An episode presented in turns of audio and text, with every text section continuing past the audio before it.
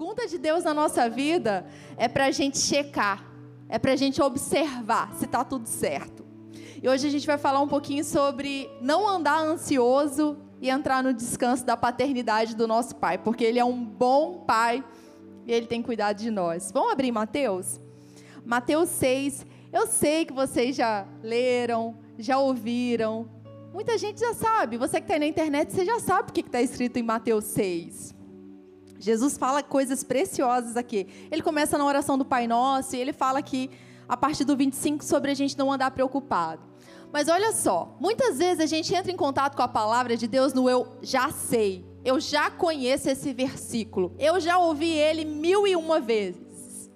Só que a palavra não faz diferença nenhuma na nossa vida se a gente chegar com eu já sei, eu já ouvi, eu já conheço. Nós precisamos abrir o nosso coração e ao ouvir a palavra de Deus, nós precisamos entrar nesse ambiente com humildade. Aliás, a gente não pode perder nunca a humildade. Mas ao ouvir a palavra, nosso coração precisa ter humildade e vontade de aprender. Embora sejam aqui versículos muito conhecidos, a minha pergunta é: nós estamos vivendo cada um deles? E essa noite Deus nos chama para viver a palavra de forma integral. Mateus 6, 25 está falando assim: Portanto vos afirmo, não andeis preocupados com a vossa própria vida, quanto ao que haveis de comer ou beber, nem pelo vosso corpo, quanto ao que haveis de vestir.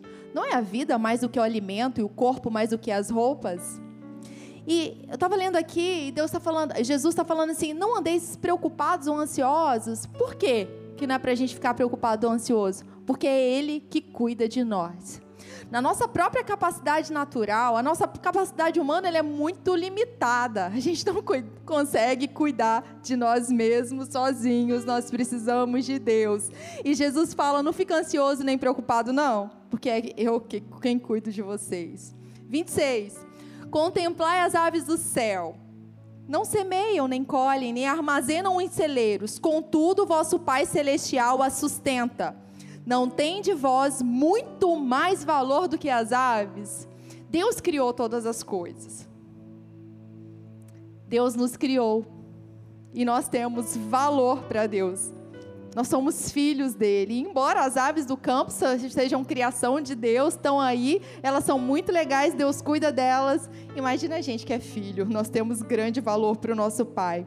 27. Qual de vós, por mais que se preocupe, pode acrescentar algum tempo à sua jornada de vida? O que, que a nossa preocupação traz para nós? Nada. 28. E por que andais preocupados quanto ao vestir?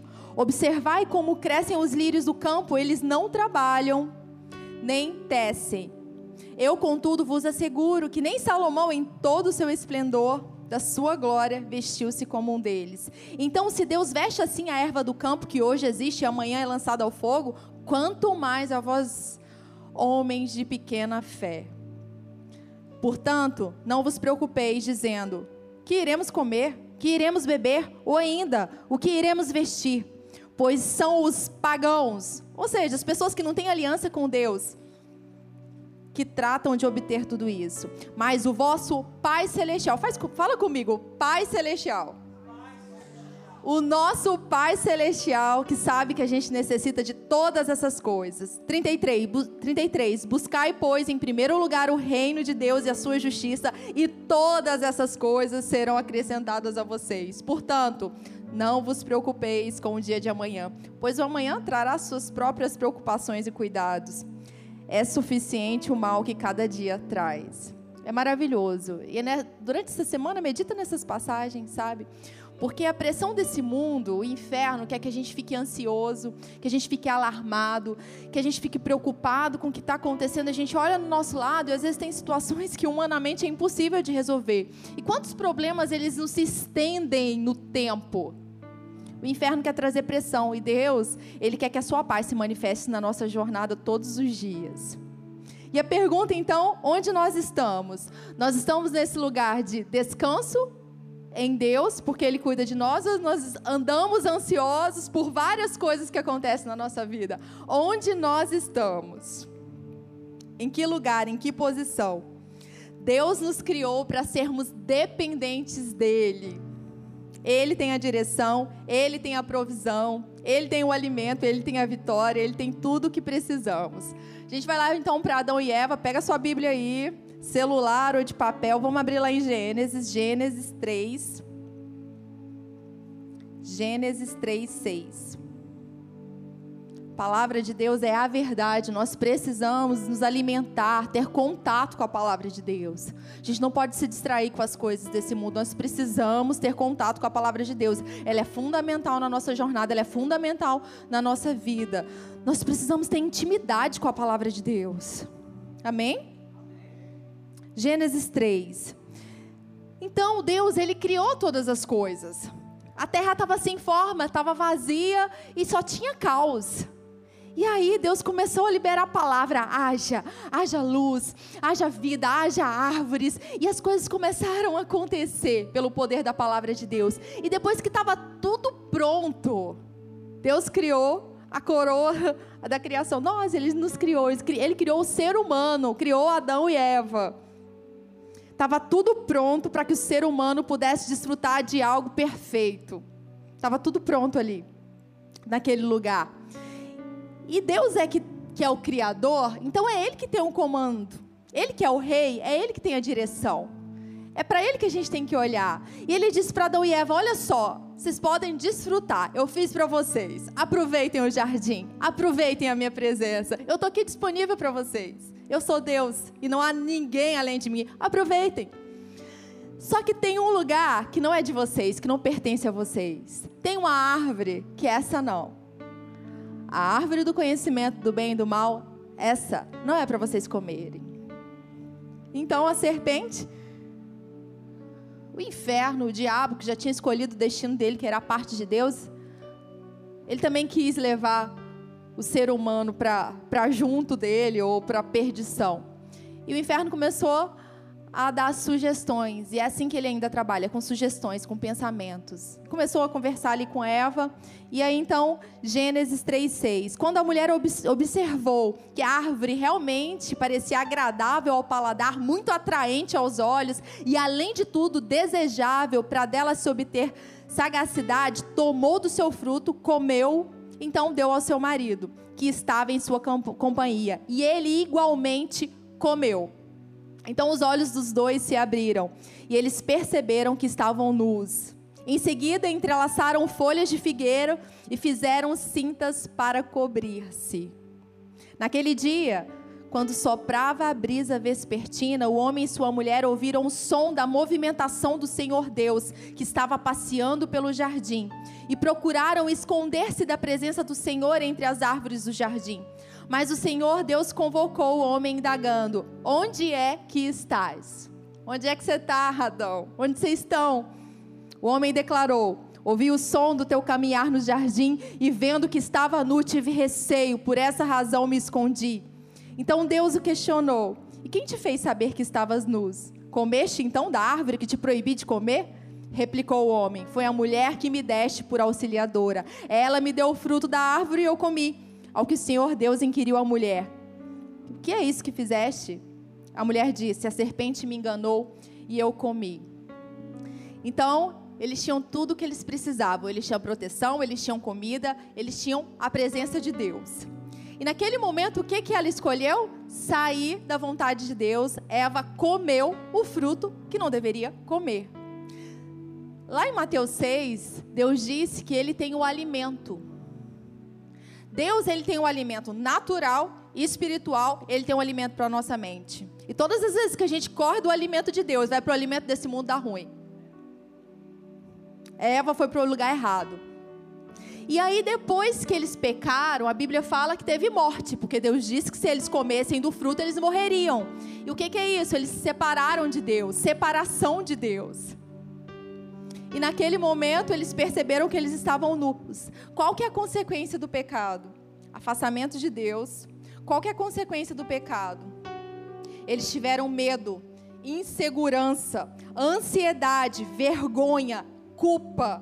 Tudo isso aconteceu depois que eles pecaram, que eles escolheram o alimento errado, o fruto errado, que eles escolheram viver para si mesmos, escolheram a verdade que eles queriam viver. Deus saiu do centro, as suas vontades foram conduzidas pela sugestão do inimigo, eles escolheram comer, eles desobedeceram, foram afastados de Deus e começaram a experimentar medo, ansiedade, insegurança. Eles se esconderam de Deus. E aí então o que, que eles fizeram? Eles tentaram produzir para eles mesmos as próprias roupas. Porque eles estavam com vergonha, eles perceberam que tinha alguma coisa errada. Conhecimento do bem e do mal. E aí eles tentaram fazer as suas próprias roupas.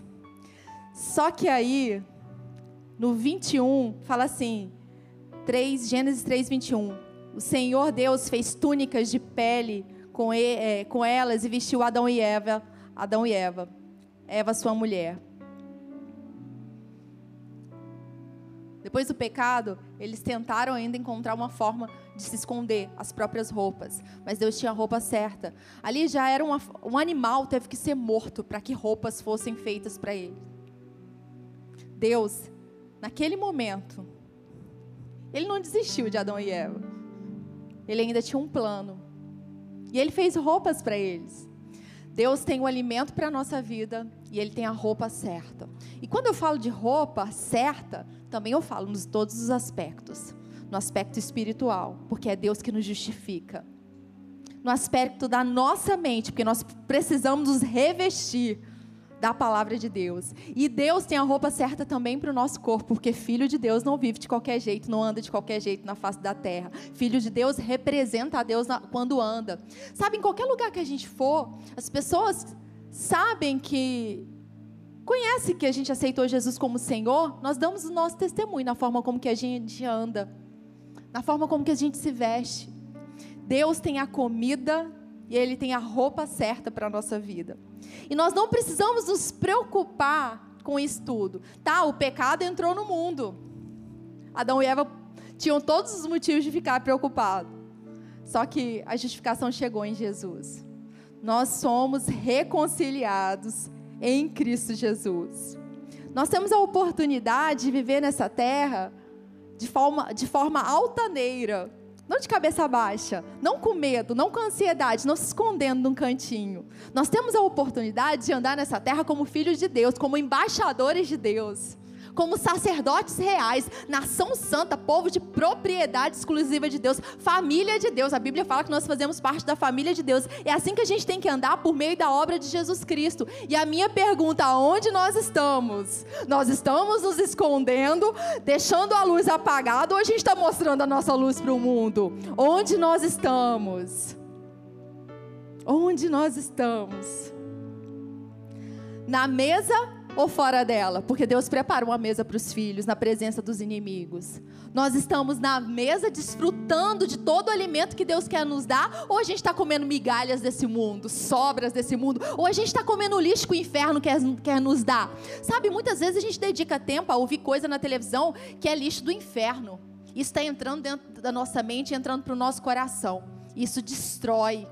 Imagina alguém comendo lixo. Imagina alguém que come um alimento estragado. Isso faz um mal danado.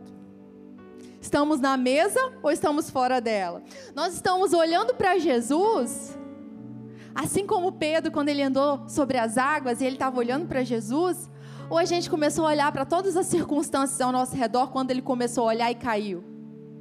A gente consegue ficar olhando bastante para Jesus? A gente consegue ter continuidade? Ou a gente olha para ele, para esse mundo, e olha para Jesus e olha para o inferno, e olha para Jesus e olha para o diabo falando: come desse fruto aqui, ele é muito gostoso, vive no pecado.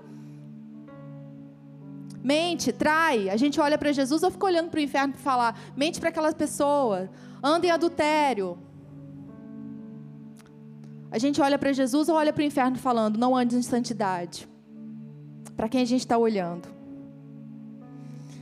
A gente está permitindo que o perfeito amor lance fora todo medo, ou a gente está num cantinho com medo do futuro, medo do emprego que pode acabar, medo da pessoa fazer algo contra nós, medo do inferno causar confusão na nossa casa. A gente está andando como nessa terra? Onde a gente está? Que comida a gente está comendo? Que roupa a gente está vestindo? Que comida nós queremos? e que roupa nós queremos, onde nós estamos. Vamos lá para João, João 6. João 6, 53.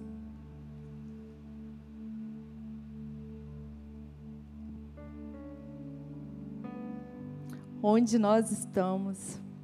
E eu me lembro que um, um tempo atrás a gente estava no Rio ainda, sabe? E tava uma pressãozinha, sabe aquelas pressãozinhas assim que o inferno traz, e às vezes a gente começa a ficar confuso e pensar num monte de coisa. E eu lembro, é, acho que o Rafa estava até ministrando na igreja, naquela hora assim, Deus falou comigo, onde você está? Ele me lembrou desse versículo, e aí ele falou comigo, onde você está? Você está olhando para mim ou você está ficando pensando, está pensando tudo isso aí, nessas confusões, nessas, nessas coisas que o inferno quer, quer atrapalhar? E aquela hora foi tão profundo, sabe? É aquela coisa de localização mesmo. Eu preciso deixar esse lugar onde eu estou, eu preciso voltar para onde eu deveria estar. Deus nos chama para o lugar certo. E Ele tem sempre o lugar certo, porque Ele é um bom Pai. João 6,53. Então Jesus os advertiu: Em verdade, em verdade vos afirmo: se não comerdes da a carne do filho do homem e não beberdes o seu sangue, não tereis a vida dentro de vós. É em Jesus que nós temos vida, e vida eterna, e vida em abundância. Todo aquele que comer a minha carne e beber o meu sangue tem vida eterna, e eu ressuscitarei no último dia. Essa promessa é maravilhosa, gente. Nós temos a vida eterna por estarmos em Jesus, em comunhão com Ele. Pois a minha carne é a verdadeira comida, Jesus disse, o meu sangue é a verdadeira bebida. Aquele que come a minha carne e bebe o meu sangue permanece em mim e eu nele. Assim como o Pai que vive e me enviou, eu vivo por causa do Pai. Assim, aquele que se alimenta de mim viverá por minha causa. Jesus diz que quem de mim se alimenta por mim viverá. Quem de Jesus se alimenta por ele viverá. Gente, se a gente se alimenta de Jesus, da palavra de vida eterna, não tem como andar ansioso e preocupado e questionando se Deus vai fazer ou não. Quem de Jesus se alimenta é por Ele que vive, é por Ele que anda. Este é o pão que desceu do céu, de modo algum comparável ao maná comido por vossos pais, que agora estão mortos. Aquele que comer deste pão viverá para sempre. Sabe, a gente enfrenta situações difíceis nessa terra e Jesus disse que nesse mundo nós passaremos por aflições. As aflições vão vir. Mas sabe o que, que dá alegria, esperança? Saber que Deus se fez homem e morreu no nosso lugar. Sabe o que, que dá alegria e esperança? Saber que Ele não nos abandonou porque Ele deixou o outro consolador. E o que nos dá, nos dá esperança é saber que Ele vem ele vai vir, a gente vai, a gente é reino agora porque a gente é rei nessa terra agora, mas a gente vai reinar eternamente e toda essa confusão que o inferno está tentando instalar, ah, tem um tempo para acabar. A bagunça do inferno tem um tempo para acabar. Então por isso que a gente tem que aguentar. Sabe aqueles oito segundos em cima do touro? Sabe quanto tá difícil? É nessa hora que tem que aguentar e falar para o inferno: eu não bato no tatame, eu não desisto da minha fé, eu comecei a minha obra, eu vou completar. Sabe, o que dá alegria é saber que a gente já é vitorioso agora e Jesus virá e a gente vai viver numa eternidade que não vai ter nem choro, nem pranto, nem lamento e vai ser de glória em glória. A eternidade vai ser maravilhosa com Ele. E não importa o quanto difícil seja, o nosso Deus é todo poderoso. Em Jesus nós temos a vida eterna. Quem de Jesus se alimenta por ele viverá. Ele é o pão. Se a gente se alimentar dele, nós viveremos para sempre. E tem que ser um alimento contínuo, sabe? Não dá para ser uma refeiçãozinha fria uma vez na semana. A gente come uma comida natural pelo menos três vezes no dia. Tem gente que come menos. Tem gente que come mais. Se naturalmente nosso corpo precisa de comida e nós precisamos de vitaminas e várias coisas, né? Imagina o nosso espírito. Nosso espírito clama por Deus. E se a gente não tem dele, a gente morre de fome espiritual. Nós precisamos nos alimentar da palavra, comer a palavra. Então a pergunta é: onde nós estamos? Vamos lá para Marta e Maria para ver onde elas estavam? Jesus estava lá na casa delas e aonde elas estavam? Vamos para João 10. Só seguir um pouquinho para frente aí. João 10, 38. Imagina se você tivesse um convidado especial na sua casa, como você estaria? E as duas estavam com um convidado muito especial, Jesus estava lá. João 10, 38.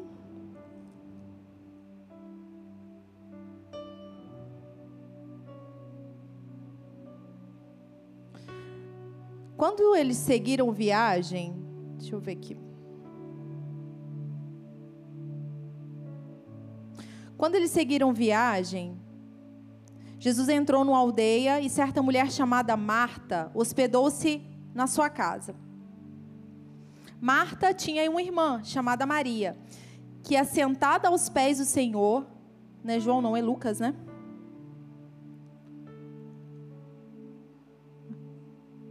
Deixa eu ver aqui. Então, Marta e Maria.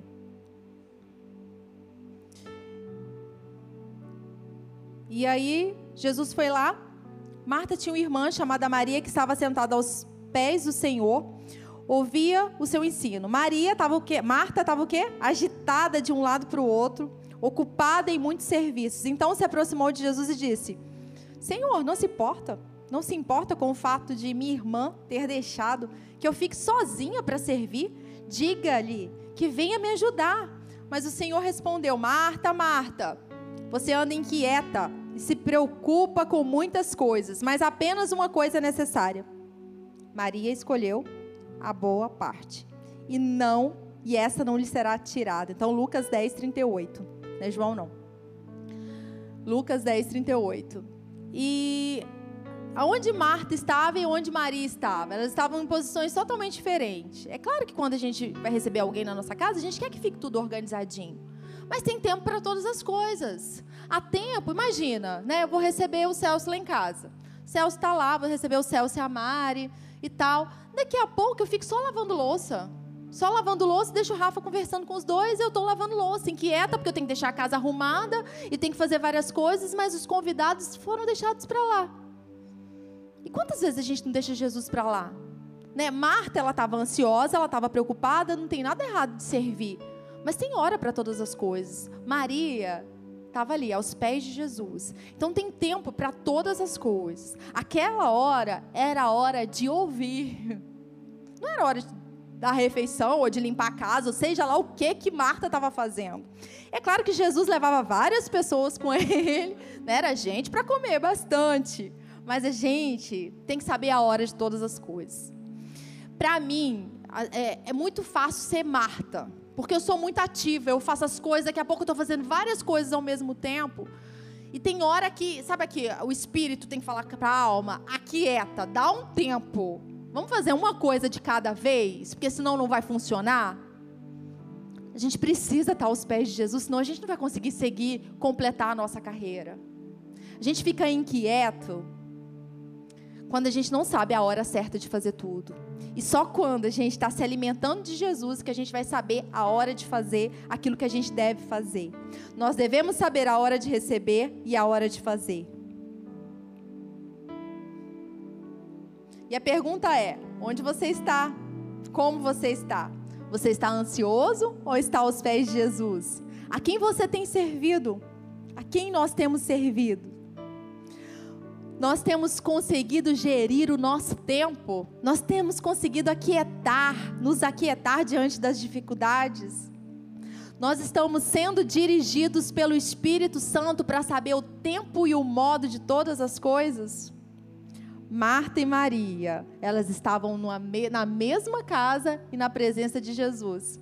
Só que uma tinha um comportamento era como se elas estivessem em lugares totalmente diferentes. E nós podemos estar hoje nesse lugar e muitos de nós nem estarmos aqui. Não é o corpo presente que faz sentido, é o coração presente. O corpo e a alma acompanham o que é o que o coração quer, o que o coração anseia. E Jesus, quando ele estava aqui, onde ele estava? O que, que ele estava fazendo quando ele estava cumprindo o seu ministério aqui na terra? Vamos abrir lá em João 4. João 4, 31.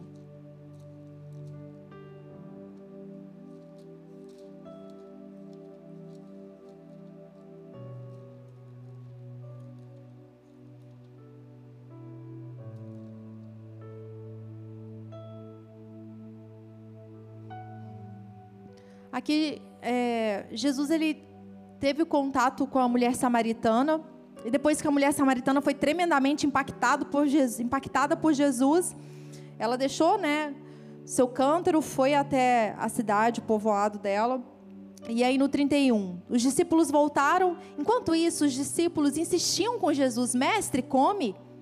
Mas ele lhes disse: Tenho, aí, tenho alimento para comer que vós não conheceis. Então os discípulos disseram uns aos outros: Será que alguém lhe teria trazido algo para comer. Os discípulos, às vezes, parecia que eles não, não, entendiam muitas coisas, né, gente? Os discípulos parecia que às vezes estavam voando. Jesus, totalmente espiritual, falando das coisas do céu, eles só pensando nas coisas naturais, gente. Nós precisamos ter a mente, a nossa mente, os olhos do nosso coração abertos para a gente entender verdades espirituais como espirituais. A gente precisa acordar ao mundo espiritual que a gente não vê, que é muito mais real do que essa cadeira que você está vendo. E os discípulos às vezes boiavam, sei lá onde eles estavam. Então Jesus lhes disse: A minha comida consiste em fazer a vontade daquele que me enviou e consumar a sua obra. A comida de Jesus era fazer a vontade de Deus. O que, que Jesus estava fazendo aqui no seu ministério na terra? Fazendo a vontade do Pai. Essa era a comida, esse era o dia a dia de Jesus. Ele estava fazendo a vontade do Pai. Ele veio à terra e aí ele fala é, que ele a todo, a todo, momento ele fala sobre o pai. Ele faz aquilo que via, que vê, que viu o pai fazer. Jesus ele estava cumprindo a obra do pai. Ele conhecia o pai, ele tinha experiências com o pai e ainda sendo Deus, Jesus sendo 100% Deus, 100% homem, ele separava tempo para estar com o pai. Ele, Deus, Jesus, se comunicava com Deus em todo o tempo. O Espírito Santo estava ali fazendo a obra naquele momento, mas ainda assim, ele separava tempo para ir num lugar a sós e falar com o Pai. Jesus tinha um relacionamento com o Pai e ele cumpriu a obra que o Pai mandou ele fazer. Ele fez a vontade do Pai. E quanto a nós, qual será a nossa escolha? Qual será a nossa comida? Vai ser fazer aquilo que a carne quer ou aquilo que o Espírito Santo quer? Qual é a nossa escolha? Fazer aquilo que nós somos chamados para fazer, porque na, cada um aqui nasceu com um propósito. Não adianta fugir do seu propósito, não. Achar que você não tem propósito, não sei porque eu nasci. Porque você nasceu com um propósito. Deus nos criou primeiro para Ele, para desfrutar, desfrutar dele. Depois para que a gente cumprisse algo que está no coração do nosso Pai. Estamos escolhendo fazer a vontade do Pai ou a vontade da carne, a nossa vontade? Onde nós estamos? Estamos fazendo a vontade de Deus ou a vontade das obras da carne? Estamos frutificando ou estamos estagnados? Sabe, Jesus, ele passou uma vez e tinha uma árvore tão linda, cheia de folhas. Parecia, era para ter fruto porque tinha folha. Só que quando Jesus foi para pegar o fruto, não tinha fruto nenhum. Aquela árvore ela tinha um propósito, frutificar, e não tinha fruto ali. O propósito da nossa vida é frutificar. Qual é a nossa escolha? Frutificar ou ser uma árvore tão bonita por fora, mas sem fruto nenhum? Quando a nossa comida é fazer a vontade de Deus, nada nos falta. Pois quando buscamos o reino de Deus e a sua justiça em primeiro lugar, tudo que precisamos nos é acrescentado. E ontem, quando eu estava preparando essa mensagem, Deus começou a falar comigo sobre algumas coisas, pensando em Mateus 6, porque Jesus está falando todo o tempo, o Pai. Em Mateus 6, Jesus lembra, o Pai, o Pai. Não anda ansioso, não, porque o Pai cuida de você. Ele está falando do Pai. Nós precisamos ter claramente no nosso coração a revelação de que Deus é um bom Pai. Se um pai natural, um pai que é mau, sabe, se o filho pedir pão, ele não vai dar pedra para o filho. Se o filho, se o Davi pedir para o Celso um pão, imagina se o Celso vai dar pedra para ele. Se um pai que tem falhas, gente natural, a gente sabe fazer coisas boas, imagina Deus que é perfeito. Nós precisamos ter uma firme convicção no nosso coração que Deus é um bom pai, e ele cuida de nós. E enquanto eu estava preparando essa mensagem, Deus foi falando comigo a respeito de, de Mateus 6 e sobre o cuidado dele. Eu queria que você ouvisse, porque é Deus falando com a gente nessa noite.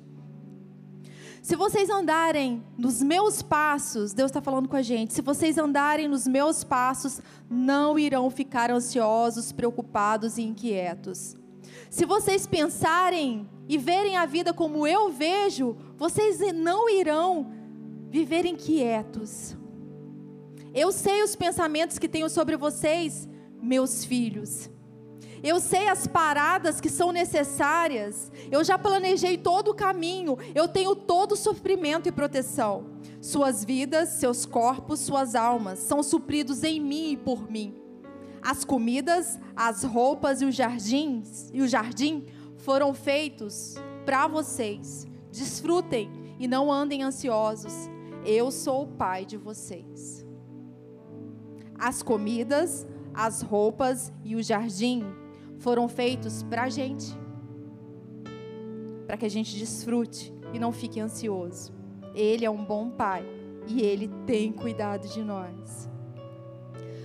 Nós não temos um pai ausente.